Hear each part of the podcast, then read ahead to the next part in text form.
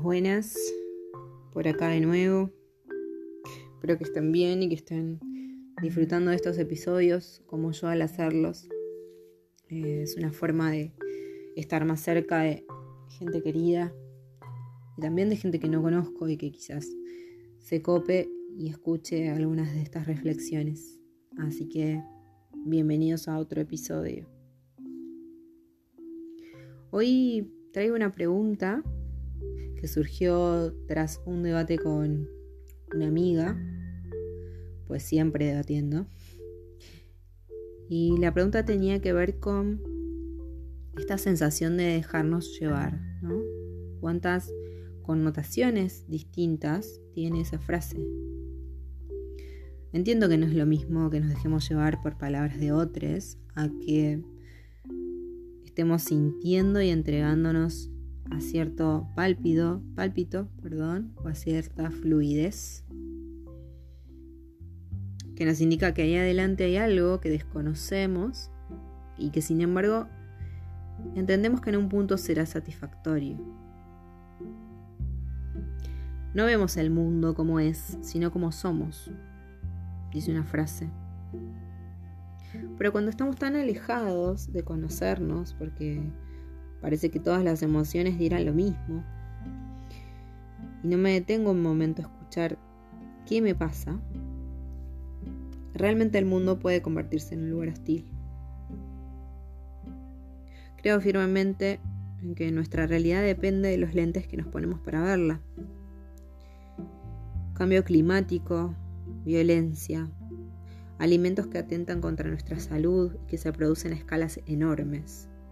Ansiedad, pánico, desinterés, falta de empatía. Podría estar infinitamente mencionando ejemplos de todo lo que nos rodea en esta pseudoaventura en la que se convirtió la vida en sociedad. Y lo único que conseguiría es tener ganas de no salir más de casa invitarte a que vos tampoco salgas. Este tampoco intenta ser un mensaje esperanzador.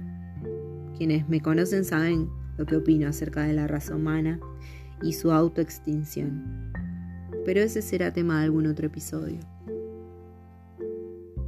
Lo que digo, y ahora sí volviendo al foco, es que ese listado de cosas que nos rodean van a seguir estando ahí hasta que aprovechemos la oportunidad de vivir un poco, un poco más con conciencia y un poco menos de mirarnos el ombligo para ver si tengo más éxito, más seguidores en una red o más guita en la cuenta.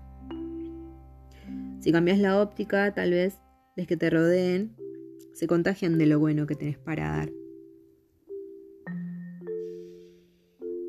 El aprendizaje ocurre en atmósferas que desafían el statu quo de forma leve a moderada. Vygotsky llama esto la zona de desarrollo próximo, la zona en la que aprendemos porque no estamos descansando en nuestra zona de confort, pero tampoco estamos demasiado lejos de ella o abrumados por la angustia.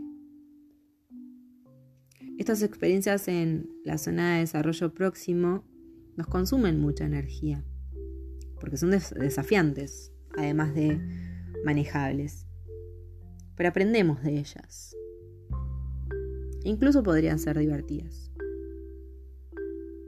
Este aprendizaje puede estimular un nuevo crecimiento, cambios estructurales y funcionales en el cuerpo y mayor bienestar.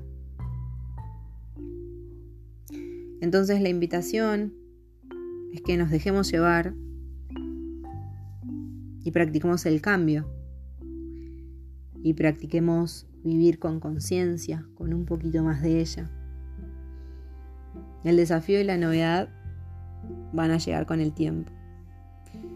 Y quizás con un pequeño esfuerzo de fluir con lo que la naturaleza nos invita a recorrer y a probar, dejemos un planeta un poquitito mejor del que está.